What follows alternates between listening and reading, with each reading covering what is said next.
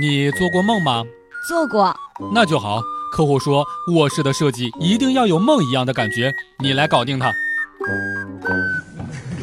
笑不笑由你。设计师的无奈，先给小喽啰看，改到小喽啰满意。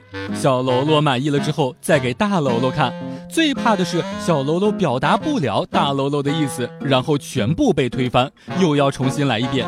然后他告诉你这不是他想要的，其实他也不知道他想要的，只是想要你改，改到觉得那是他想要的。前两天看到网上有一个朋友提问说，Windows 回收站清空之后，文件就再也找不回来了，有改进的方法吗？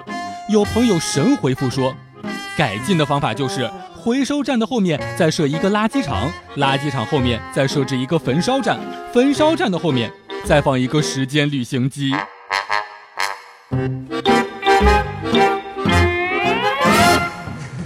笑不笑由你。遥想年少的时候，学人结拜喝血酒，胆小的几个用针扎个小洞，挤出血来。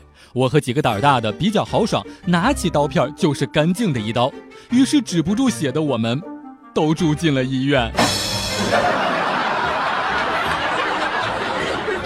同事总是说起他们小学同学的事儿，小学同学微信群呀，小学同学聚会呀，我们都羡慕他可以和小学同学还走得这么近。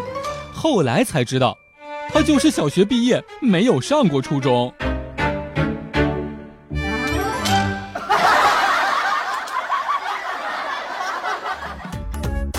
每天两分钟，笑不笑由你。